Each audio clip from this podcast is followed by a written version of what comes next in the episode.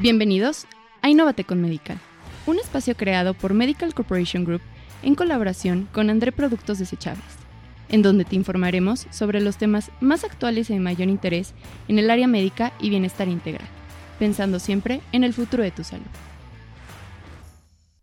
Bienvenidos a un episodio más de Innovate con Medical. Estoy muy contento de recibirlos por acá, a todos los que nos ven a través de YouTube pues aquí estamos, muchas gracias. Y a todos los que nos escuchan también a través de cualquiera de las plataformas de podcast, aquí estamos una vez más reunidos para hablar sobre un tema de salud en esta ocasión y en esta temporada, hablando de longevidad, de cómo vernos y sentirnos bien al paso del tiempo, es decir, vivir más, pero vivir con calidad.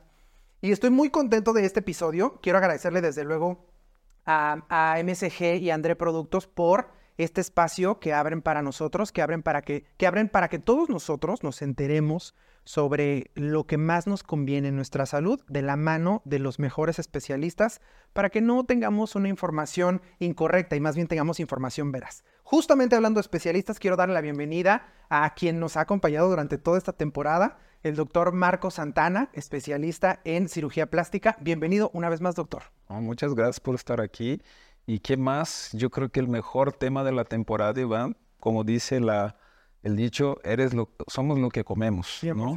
Entonces, hoy con una súper especialista de aquí para hablar de toda esa confusión que hay en las redes, ¿no? De qué comer, de lo que comer, lo que sataniza una comida, y lo que era bueno antes no es bueno ahora, y lo, lo que era malo antes es bueno ahora, y ahora, y antes lo que era comer fruta era bueno y ahora es malo. Entonces, Qué padre tema para que platiquemos, desarrollemos y quitemos la duda de la gente aquí con esa super especialista. Justamente vamos a darle la bienvenida a la doctora María Po Céspedes. Bienvenida, doctora. Ella es licenciada en nutrición clínica, maestra en alimentación emocional y especialista en medicina funcional. Bienvenida y muchas gracias por estar aquí. Hola, Iván. Muchas gracias. Muchas gracias, Marco. Encantada de poder compartir aquí algo, ¿no? Ayudar. Y nos emociona muchísimo porque, como dice el doctor, el tema de la nutrición, aquí hablamos siempre de vida saludable.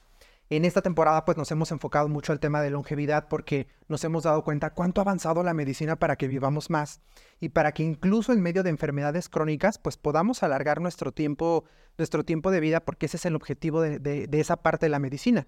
Pero qué importante no solamente vivir más, sino vivir con calidad. Y entonces estamos seguros ya, usted no lo confirmará, pero estamos seguros que el tema de la nutrición tiene mucho que ver.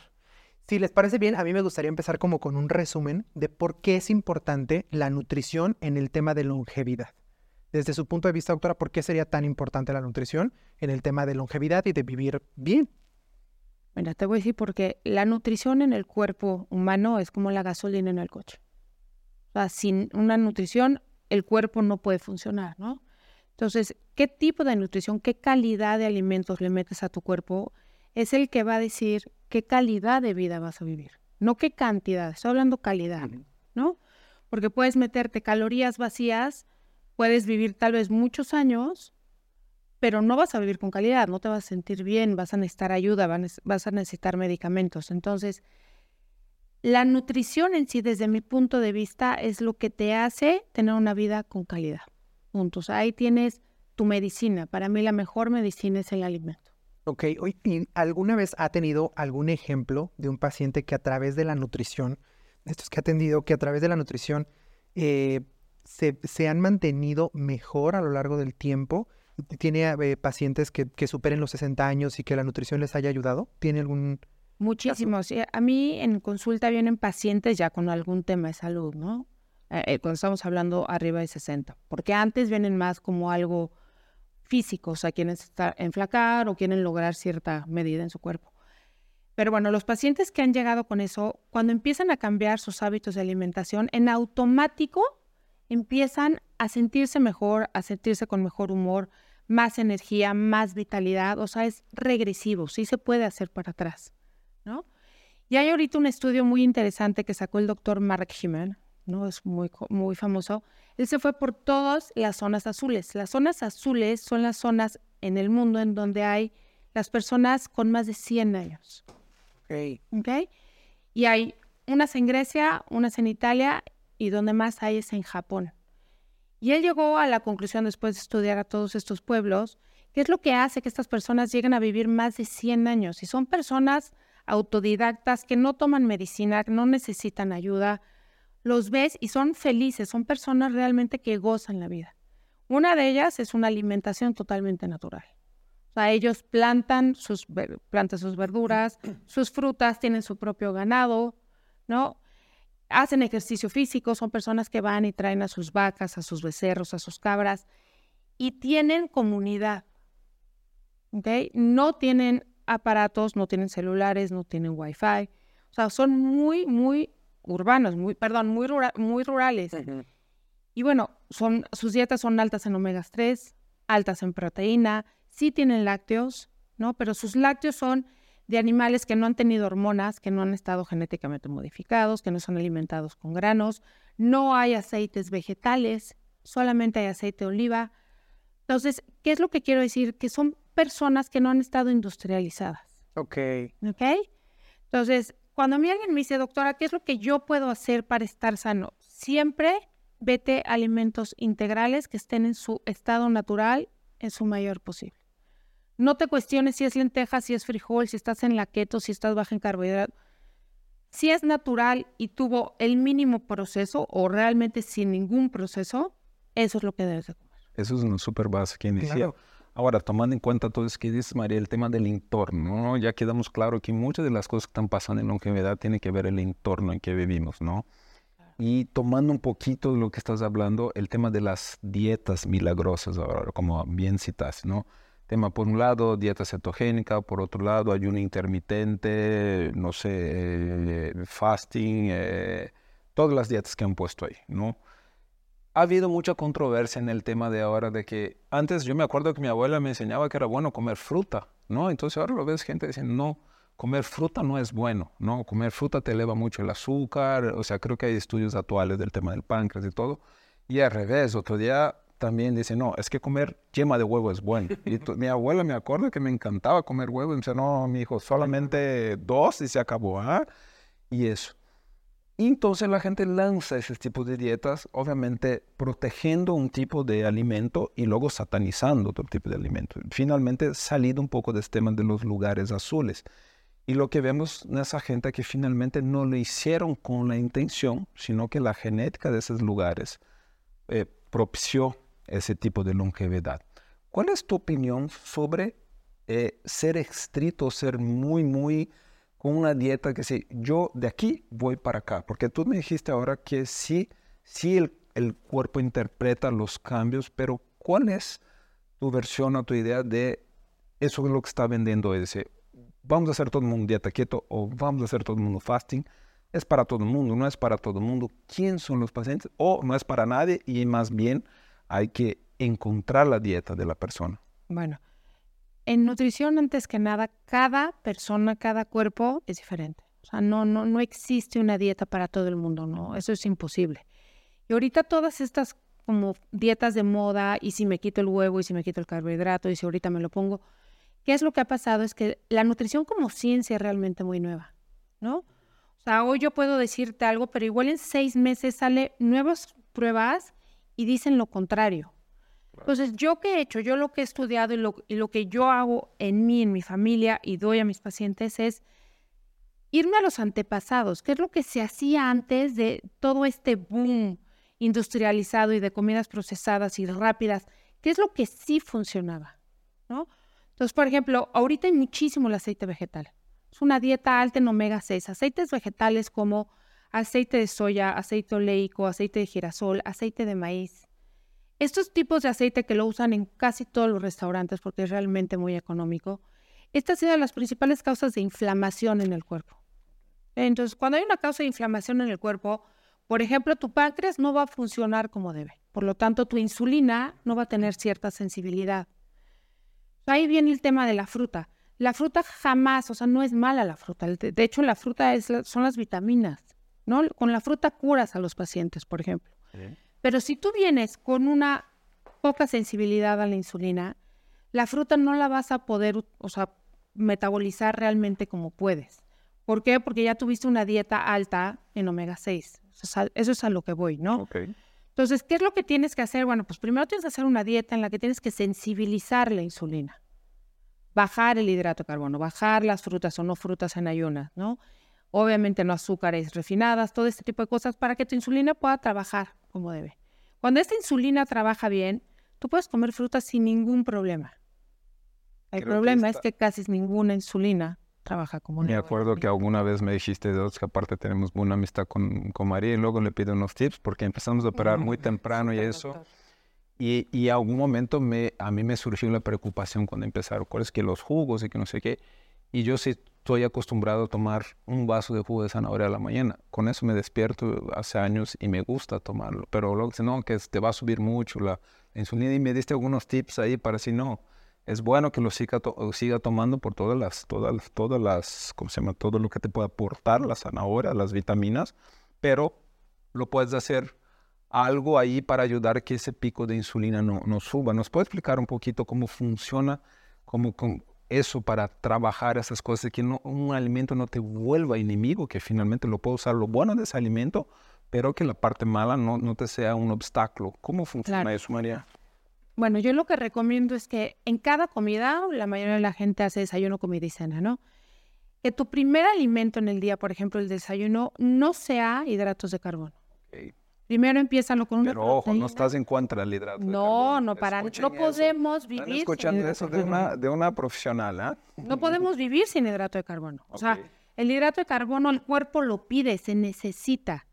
Ahora sí, ¿cuál es la cosa? ¿Qué tipo de hidrato de carbono? ¿Qué cantidades de hidrato de carbono? Y en qué momento del día el hidrato de carbono, ¿no? Es un abismo de diferencia.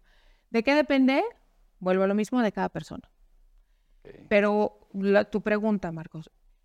Cuando tú vas a em, empezar a comer, tu primer alimento tienes el estómago vacío. Entonces está mucho más sensible, por ejemplo, la insulina.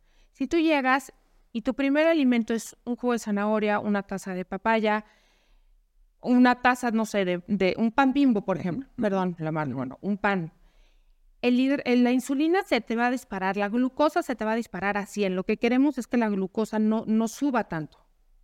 ¿Por qué? Porque si sube la glucosa, ¿qué vas a hacer? Vas a evitar la quema de grasa y vas a evitar la formación de músculo. Y esa glucosa tan alta va a hacer que tengas ansiedad y quieras comer más de ese, de ese tipo de alimento, no que comer más huevos. Vas a querer comer más fruta, más pan, más almas, más tortilla, ¿ok? Entonces, ¿qué se puede hacer? Antes de ingerir el hidrato de carbono en cualquier alimento, empezar con proteína, ¿no? Puede ser huevo, puede ser pollo, puede ser pescado, puede ser yogur griego, o con alguna grasa, aguacate, almendras, alguna semilla, algún otro tipo de nuez, y luego ya ingerir el hidrato de carbono. Sí. Entonces, lo que yo entiendo aquí finalmente, yo pensaba así como médico, pero tanta cosa en el Internet te hace dudar que no tiene que ver con el alimento que ingieres, sino que en la hora y en el ambiente lo cual ingieres, ¿no? O sea, todo, todo alimento tiene un poco de bueno, pero finalmente lo tienes que organizar la hora que lo ingieres, la orden como Eso está muy padre. ¿ah? Sí, y lo que entiendo también es, mm, ahorita que nos explicaba este tema de la intolerancia a la insulina, que es algo de lo que padecemos una gran cantidad de mexicanos, un porcentaje importante de Latinoamérica, incluso por que nuestra alimentación nos ha llevado a eso a lo largo de la historia, porque durante mucho tiempo nos han alimentado con este aceite, por ejemplo, ¿no? Entre muchas otras cosas. ¿Esa intolerancia a la insulina se genera por estos picos de, glucosa o más bien la, intolerancia a la insulina es lo que afecta o lo que ya está como premisa a eh, consumir los carbohidratos temprano? en, la mañana? Mira, hay estudios que ha demostrado que las personas que tienen resistencia a la insulina no es de que han comido frutas en su, en su dieta a lo largo de su vida, ni lenteja ni quinoa, es de que han comido grasas junto con azúcares. Por ejemplo, un pan, un pastel, un pan dulce, una pasta con mantequilla o con crema. Esto es lo que hace que las células del páncreas, las que tienen sensibilidad hacia la insulina, pierdan esos receptores realmente no es la fruta en sí, es la combinación de este tipo de grasas con azúcares. De hecho, hay un estudio que hizo la fundación de, ay, ¿cómo se llama? El, fundador de, Microsoft. Bill Gates. Ajá, eh, ellos tienen una fundación, Bill y su ex esposa tienen una fundación. Hicieron un análisis sobre cuál es el principal problema de para que no, no estemos sanos, ¿no? Y que no haya longevidad, etcétera. Y era el, principal, el principal problema era el poco, el poco consumo de fruta que tiene la, humanidad. O sea, no consumimos fruta. un tanto porque hay personas seguramente a, quien no le gusta, pero por otro lado, hay personas que tienen estas ideas. No puedes comer fruta a tal hora. O sea, después de las 6 de la tarde, me acuerdo que eso era una enseñanza que había en mi casa, después de las 6 de la tarde no puedes comer fruta porque es, es, un pico de glucosa y entonces te vas a dormir así, etcétera. Y al parecer, pues no es, no es cierto. No va por ahí. La fruta tiene propiedades antioxidantes, vitaminas, fibra, o sea, la fruta la da la tierra, por algo no las da. ¿no? O sea, no, no podemos vivir. Si a mí me dices, ¿con qué tendrías que vivir? La fruta tiene que ser una de las partes principales de mi alimentación. ¿Qué pasa? Que la gente cuando le dices, come fruta, pero se come la fruta, pero también se come la pasta, también se come el arroz, se come la tortilla, se come el postre, se come el refresco y le echan la culpa a la fruta. Claro que no es la fruta. Sí, claro, la fruta, pero con, con esta crema como chantilly, pero aparte la miel, pero no. O los, sí, los plátanos con cajeta. No, no va por ahí. O sea, estamos hablando de la fruta sola. Claro. O completamente al revés, como te preguntaba en el inicio del capítulo. Eso sí me tiene súper que antes la abuela no dejaba comer más de dos yemas de huevo a cada tres días, que era muy malo, que el colesterol, que era malo, no sé qué. Y ahora hay mucha, hay mucha, hay mucha eh, información diciendo que, que, la yema de huevo sí es buena, ¿no? Para el, ácido graso de la yema del huevo es bueno para el organismo. Explícanos un poco eso. Yo creo que es un poco el efecto de la fruta, pero al revés. Yo creo, digo, voy entendiendo un poquito tu dinámica y me encanta porque yo siempre fui también de, creo que comer comer todo organizadamente se puede, ¿no? A la excepción del azúcar refinado, que ahorita vamos, creo que entrar en ese tema pero también yo creo que el tema de la yema de huevo, explícanos eso, que sí ahora sí dicen que es bueno el, la yema del huevo, ¿sí es cierto? Claro, es de los mejores alimentos. El huevo es un súper alimento, y sobre todo la yema, porque en la yema encuentras vitaminas liposolubles que no encuentras en muchos alimentos como la A, la D, la E, la K, ¿no? Que sirven para mil funciones del cuerpo, pero sobre todo en temas de longevidad encuentras colina. Y la colina, ¿no? Es base para la mielina del cerebro, las neuronas tienen una formación, ¿no? un recubrimiento, perdón, que se llama mielina. Ese se va perdiendo con la edad y es cuando hay demencia senil o Alzheimer. La colina evita la pérdida de eso. Perdón, sí, la colina evita la pérdida de la mielina. Entonces, si hablamos de longevidad, queremos tener bien la facultad mental al 100, ¿no? Yo creo que es de lo más importante. lo más importante. Y está en la yema. Entonces, ¿por qué la satanizaron? Porque todo esto viene mucho de Estados Unidos. En, Europa nunca se satanizó el huevo ni se satanizó la carne roja. Satanizan la grasa, ¿por qué? Porque empieza a haber un aumento de obesidad y sobrepeso. por las mezclas que tú dices, ¿no? Si comes la grasa y luego la y luego el pan y luego no sé qué y lo mezcla, hace una mezcla, ahí es donde hace un cortocircuito el organismo, ¿no? Te voy a decir cuándo fue esa epidemia, cuando entraron los restaurantes de cadena rápida de Estados Unidos. Ok. Y si ya nos metemos en eso, al gobierno no le convenía decir, cierran este tipo de cosas porque me está dejando muchísimo dinero. Entonces vamos a satanizar las grasas, vamos a dejar el carbohidrato. Y luego se dan cuenta que ya no es eso, ahora es el carbohidrato. Entonces ya no hay fruta, ¿no? Las dietas keto y tampoco es el carbohidrato. Proteínas, grasas y carbohidratos son los tres macronutrimentos con los que el cuerpo funciona. Puedes bajarle a una, subirle a otra, disminuirla por cierta cantidad, no mínimo, pero decir vivo toda mi vida sin carbohidratos, sin proteínas o sin grasas, el cuerpo tarde o temprano va a dejar de funcionar como debe. Y obviamente define las cantidades de cada uno según tu estudio con tu paciente, no es que alguien lo pueda definir eso, ¿no? Tengo una súper pregunta, estoy, te ves que estoy muy emocionado. Estoy muy emocionado. No, eso va un poquito de mi especialidad porque entro en el tema muy delicado de las proteínas, porque obviamente hay mucha gente hoy que es vegana, ¿no? Y cada vez se imprime más la moda de, ser vegano. Pero yo en cirugía plástica, cuando operamos los pacientes y nosotros pedimos estudios antes de los pacientes, antes de operarlos, y obviamente me ha pasado que obviamente con todos los alimentos, los sustitutos de la proteína animal, los, los licuados, y entonces pido estudio a un vegano y tiene el mismo nivel de proteína plasmática, muy bien compensado que una persona eh, eh, carnívora o que usa proteína animal. Lo único que sí veo yo, y es, sola, es por eso me inquieta mucho, porque es una pregunta, porque cuando estoy haciendo las curaciones de los pacientes en el postoperatorio de su, cirugía, yo veo que la cicatrización de la persona que consume la proteína animal, a pesar de que tengan el mismo nivel de proteína en sus estudios preoperatorios, es mucho más acelerada que la persona que lleva una dieta estrictamente vegana, a pesar de tener un nivel de proteína plasmática muy parecido. Tiene algo que ver eso. La proteína animal tiene, a pesar de tener, tiene una mejor calidad en el organismo, una mejor absorción. Eso me inquieta mucho. Muchísimo. La proteína animal es la que de mejor absorción que existe. Estamos comparando contra la vegetal. Nunca, no se puede comparar. O sea, la biohabilidad, que es qué tan dispuesta está ¿no? esa molécula, esa proteína para entrar en ti y ayudarte a lo que tenga que ser, no lo puedes comparar. Hay un abismo de diferencia. La proteína ayuda a la síntesis muscular, ¿no? O sea, a la síntesis del tejido. Entonces, pues obviamente mejor hay que irnos a la de mejor calidad, que es la proteína animal, que la vegetal. También ayuda muchísimo al hierro.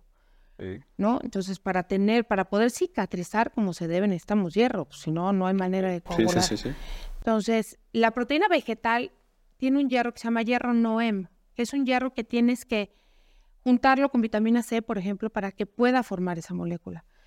La, el hierro de la proteína animal es totalmente M, o sea, en un minuto hace ese tipo de coagulación en sangre. Entonces, para cuestiones de recuperación, no lo piensen, no hay manera. Para pues, la proteína animal. Para cuestiones antiedad, la proteína animal es tu base. Ok.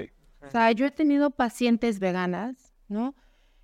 Que llegan al climaterio en su vida a los 50 años y las tengo que regresar a consumir proteína animal porque sus hormonas, si ellas tienen 50, sus hormonas están actuando como si tuvieran 65. Wow. Entonces tengo que regresar para qué? Para que se puedan balancear las hormonas. La testosterona va de la mano con la proteína animal. ¿no? Y la testosterona es una de las hormonas que con la edad vamos perdiendo y es muy significante cómo va acelerando el proceso de envejecimiento cuando vamos disminuyendo la testosterona. Entonces, si tú estás envejeciendo cronológicamente y aparte te quitas la proteína animal, es una de las principales causas de envejecimiento, el ser vegano. Yo no estoy en contra, no estoy a favor, yo nada más digo lo que veo. Cada persona... Eso es lo que queremos aquí. Exacto, y cada persona es diferente. Tengo personas con problemas renales que sí les tengo que disminuir la proteína animal, ¿no? Tengo personas con creencias que no pueden consumir o no quieren realmente consumir proteína animal. Bueno, pues ni modo que les diga, salte en mi consultorio, yo soy pro al animal. Claro que claro no. Que no. Claro. No, vas ajustando su alimentación para lograr la mejor calidad que se pueda en esa persona. Ya que estamos en el tema de las proteínas, yo tengo una duda porque en este afán de ser más saludable ya este, ser más fitness y algún día presumir mis cuadritos en Instagram, etcétera, pues llega uno al gimnasio, ¿no? Y entonces empieza uno a investigar y estos algoritmos de las redes sociales que cada vez nos conocen mejor y nos mandan la información dependiendo casi de lo que estamos pensando, pues de pronto me llega eh, la sugerencia de cuando ya estás haciendo ejercicio, cuando estás en un entrenamiento físico, para incrementar tu fuerza y tu masa muscular, es decir, ya hacerte más fuerte, ¿no? Que ya se noten los músculos más grandes. Te eh, recomiendan el consumo de creatina y el consumo de proteína. Con la creatina, la mayoría de los estudios que yo he visto ha sido eh, todo favorable. Es decir, el consumo de creatina es bueno porque es un aminoácido que nosotros producimos, pero no en la cantidad y no hay problema. Pero en el caso de la proteína, que es suplementada, hay muchos que eh, hablan sobre el probable daño renal que puede haber. Igual, yo sé que cada quien tiene seguramente un estado de salud diferente, pero ¿qué tanto hay de cierto en el consumo de proteína para estas personas que hacen deporte? Bueno, la proteína en polvo, ¿no? El suplemento, antes que nada, si ya lo vas a consumir, tienes que, o sea, te tiene que garantizar que viene de alguna vaca, o sea, de leche de vaca, de libre pastoreo, orgánico. Eso es importantísimo porque si no te estás metiendo hormonas. Okay. Cuando al, ganado o a la vaca le dan de comer, por ejemplo, granos que ya vienen con pesticidas y le pusieron, son genéticamente modificados para que crezcan rápido, obviamente se lo consume la vaca y en automático lo pasa la leche y hormonas pasan por ahí. Entonces, pues ya te, te estás, pues no te está dando lo que debería de darte, ¿no? Entonces, eso es importante, ver qué calidad de proteína estás tomando. Número dos, yo qué aconsejo a la gente que sí tiene una actividad física alta y no tiene tiempo, por ejemplo, para echarse un desayuno, un snack en forma, ¿no? Con alimentación en forma, tómatelo, pero que no sea base de tu vida, porque al final del día estamos hablando de un producto procesado, ¿no? Si es mucha cantidad a la carga al riñón, cuando tú te estás comiendo un scoop de proteína que tiene 40 gramos de proteína, por ejemplo, ¿no? Que es nada más proteína. Si te comes eso en huevos, te está dando la proteína, pero también la grasa, también las vitaminas, los minerales. Entonces, sí, úsalo.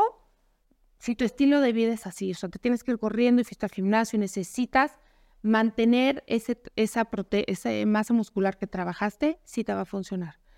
Pero si ya es tu día a día, no, yo desayuno lunes, martes, miércoles, jueves, viernes, sábado y domingo en mi casa el licuado de proteína, nunca en la vida un suplemento le va a ganar a una alimentación real. Ok. Creo que platicamos de eso antes de empezar el capítulo. Justamente eso me quita la duda porque nos surgió esa duda, ¿no? Porque es un modismo. La gente automáticamente va al gimnasio y la primera la primera parada después de salir del primero del, del gimnasio en GNC, sí, claro, comprar botes de proteína, ¿no? Entonces me, pero me comentábamos con Iván, le en algún momento entrenamos para Ironman, cosas muy fuertes, donde hay un consumo muy fuerte de músculo y de eso, y en ningún momento hicimos uso de, de, de, de sustituto proteico con, con, con licuados, eso. Finalmente la intención era, aunque hagas mucho, mucho ejercicio, lo mejor creo que entendí lo que es, es comerlo de forma natural, no, no hay una necesidad. Yo creo que, esa, creo que ese mensaje tiene que dar muy claro que la idea de ir al gimnasio no tiene que ver con pasar en, en GNC o en cualquier eh, tienda. tienda a comprar una, una, un, un proteico. Si lo tienes el tiempo y lo puedes hacer de forma correcta, lo mejor es hacer la ingesta de forma natural. Y se puede, ¿no? Por más fuerte que sea la cantidad de ejercicio que haga la persona, lo puede llegar a nutrirse. tengo pacientes que tienen el tiempo y, hacen muchísimo, ¿no? Muchísima actividad física. Y les he dado a desayunar carne. Carne, huevos, aguacate y alguna verdura. Eso, o sea, te está dando absolutamente todo. Estás manejando, por ejemplo, la mandíbula, estás masticando, estás usando todo el tracto digestivo. Hay fibra, hay todas las vitaminas, minerales. Y la parte de sentarte y comer el plato psicológicamente es muy importante y la gente esto no lo está viendo, porque está todo el tiempo en, corre, apúrale, vamos, tengo que, y no, no se toman el tiempo en, a ver, espérame, tengo que nutrir mi cuerpo, me tengo que sentar, tengo que respirar, tengo que calmar, y eso te baja la ansiedad, te hace comer menos o menos cantidades o tomar mejores decisiones, bajar el estrés. Esa parte es importantísima en el ser humano.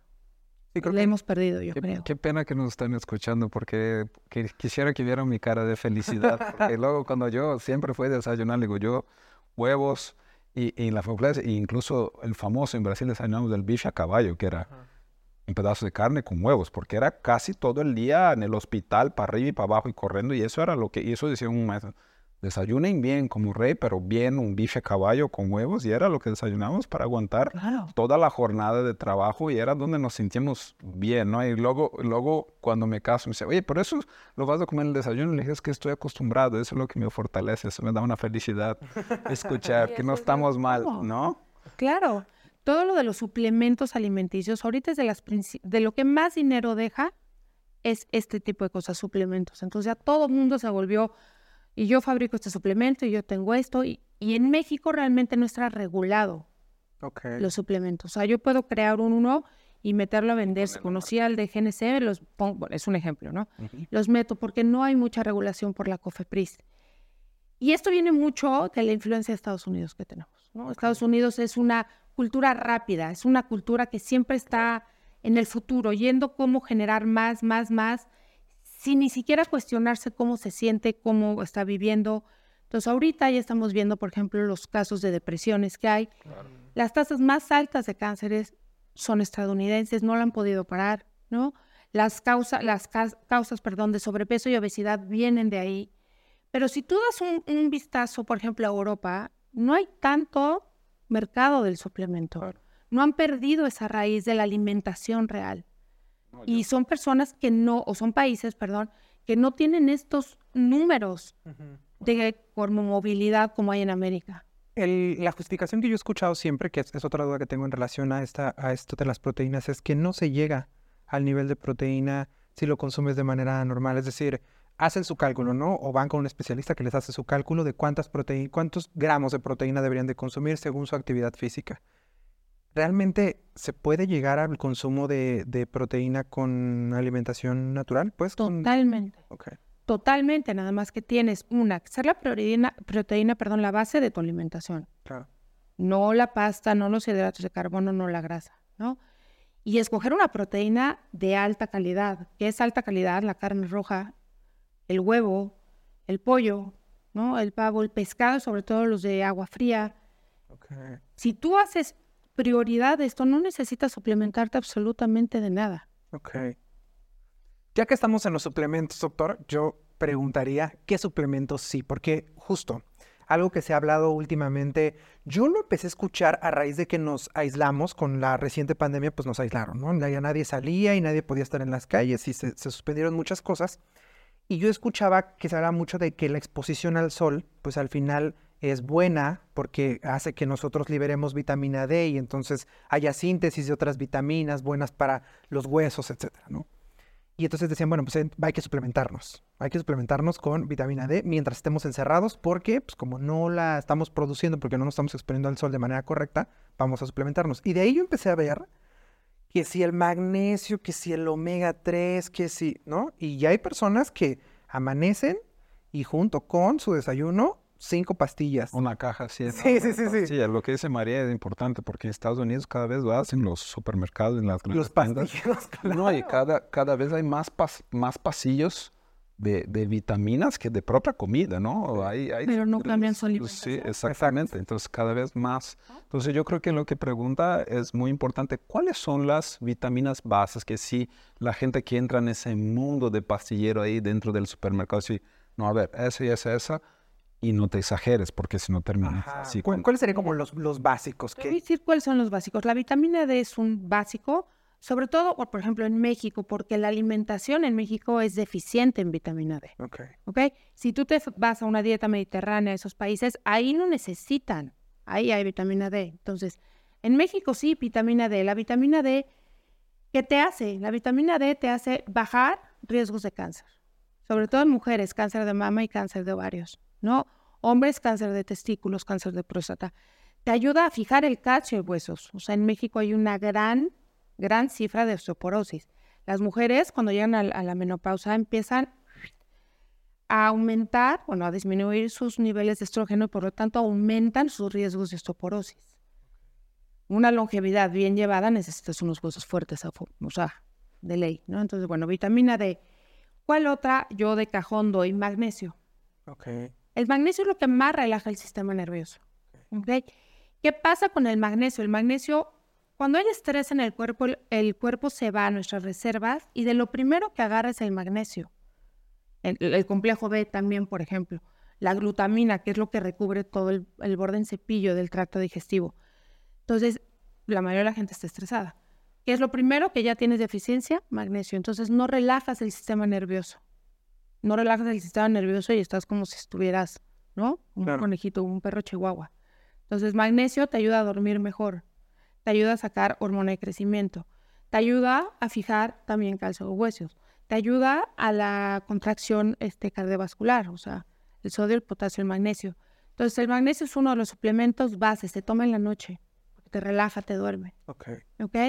El magnesio te ayuda también a la hidratación. El 98% de, las personas están deshidratadas. ¿Por qué? Porque nos enseñaron a tomar agua. Pero el agua sí, el agua vil que nos enseñan a tomar es un agua que no tiene minerales. Y ya por todo el proceso por el que viene, le quitan todo, lo depletan. Entonces, la mayoría de la gente está deshidratada. Tomas café, te deshidratas más. Estás deshidratada, aceleras el proceso de envejecimiento. Entonces, bueno, magnesio es una. Colágeno. Eso hemos entrado. Uy, y ahí al doctor le encanta el tema de colágeno. Por, y esa era la próxima pregunta, porque me llega en el consultorio día con día, por cómo estamos en el tema de la piel, del colágeno y todo. Y es una duda que me genera muchísimo. Si se debe tomar colágeno, si el colágeno sí es tomado, si son promotores del colágeno, Eh, ¿Cuál es la verdadera realidad de eso? Si hay un colágeno tomado que sí lo puede absorber el cuerpo y que sí mejore la, calidad de la piel, de los tejidos, de la elasticidad, o solamente son promotores o ninguno de los dos, solamente te están vendiendo ahí placebo. No, el colágeno hidrolizado es de los mejores suplementos que hay para antienvejecimiento y para la calidad de vida. El hidrógeno viene de los huesos de los animales, o sea, el mejor, ¿no? El, de mejor calidad para poder absorber. Hay bovino, hay marino y también existe el colágeno vegano. Ese viene de algas. Ahí va la pregunta. ¿Funcionan también? Sí, más no tiene la misma, igual que la proteína vegetal, no tiene la misma absorción ni la misma fuerza como lo tendría la proteína animal. El colágeno te ayuda a no perder la síntesis de la piel, ¿no? Las arrugas vienen de una pérdida de colágeno. Entonces, pues, te ayuda al aspecto. Dos, te ayuda a las articulaciones, te ayuda a disminuir la inflamación y, por lo tanto, el dolor. Y te ayuda muchísimo a tener huesos fuertes y dientes fuertes. Te ayuda al pelo, te ayuda a las uñas. Entonces, el colágeno es uno de los suplementos anti-envejecimiento de cajón también. ahora sí me quitaste una gran duda, gran duda.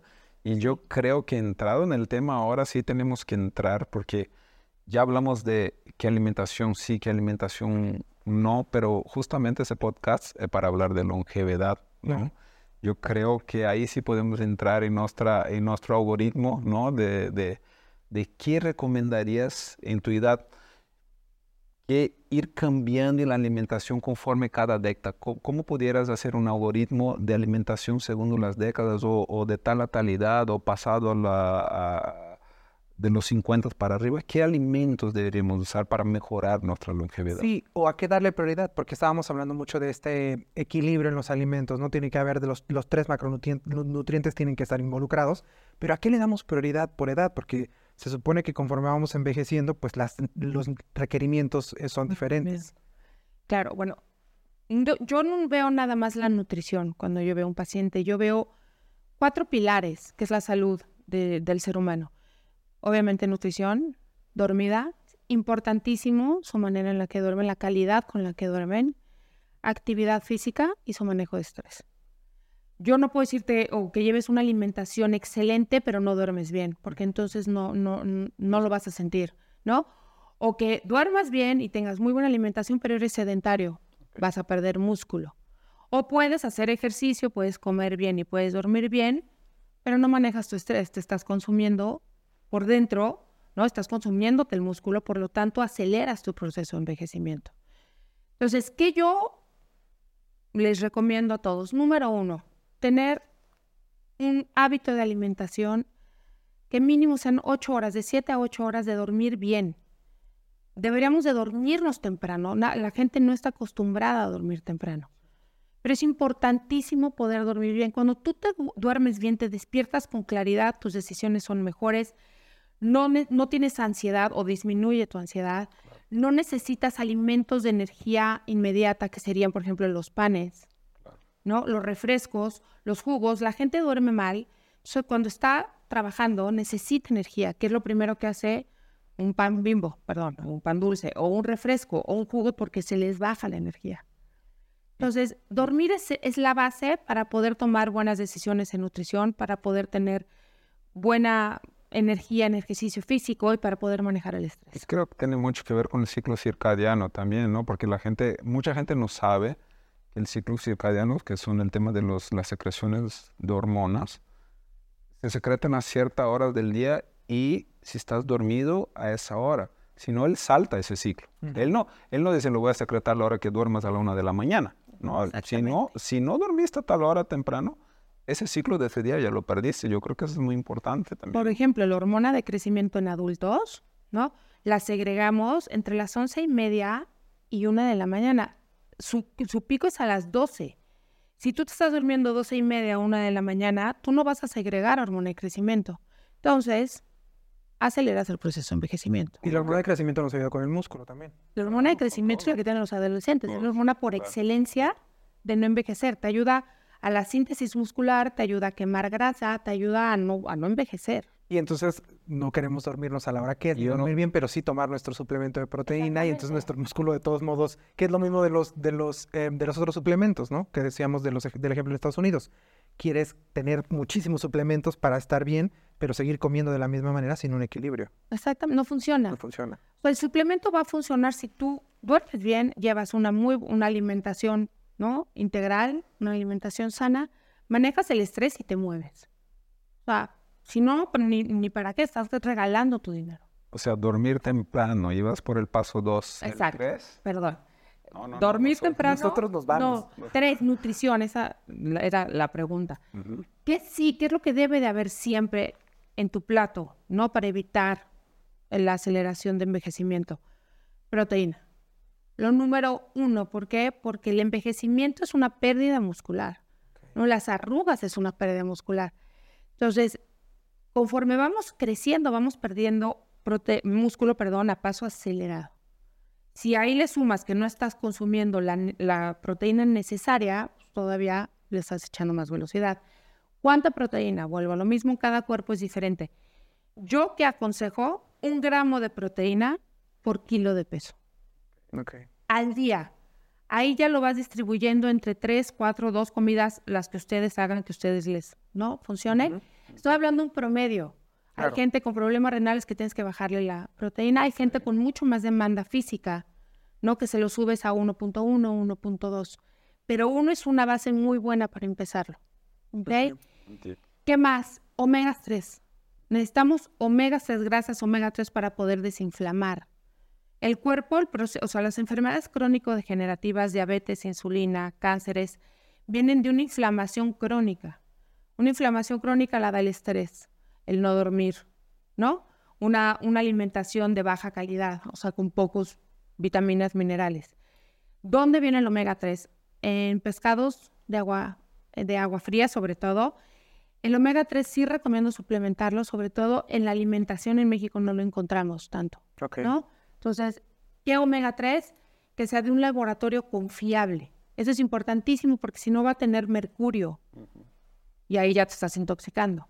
Entonces, ¿qué omega 3? El de mayor cantidad y de un laboratorio confiable. Y si no, de preferencia el pescado. Exacto. El pescado de agua fría es muy buena. ¿Qué más? Este, grasas buenas, por ejemplo, como el aguacate. Incluyanlo, por favor. Eso aquí sí sobra. Así, eso aquí hay bastante. Y te voy a decir que el aguacate tiene una cosa, tiene un anti, bueno, yo le podría decir que es el antienvejecimiento por excelencia, que es el glutatión. El glutatión es lo que más evita los radicales libres de la célula. Los radicales libres son todo lo que perjudica una célula y la va envejeciendo. Como el cigarro, el alcohol, el estrés, el café, los aceites vegetales o hidrogenados, la comida procesada, la comida frita. ¿Qué pasa con esto? Bueno, todo lo que estamos expuestos a químicos y todo lo que nos intoxica. El glutatión quita esto de tu célula y la rejuvenece. El aguacate está lleno de glutatión.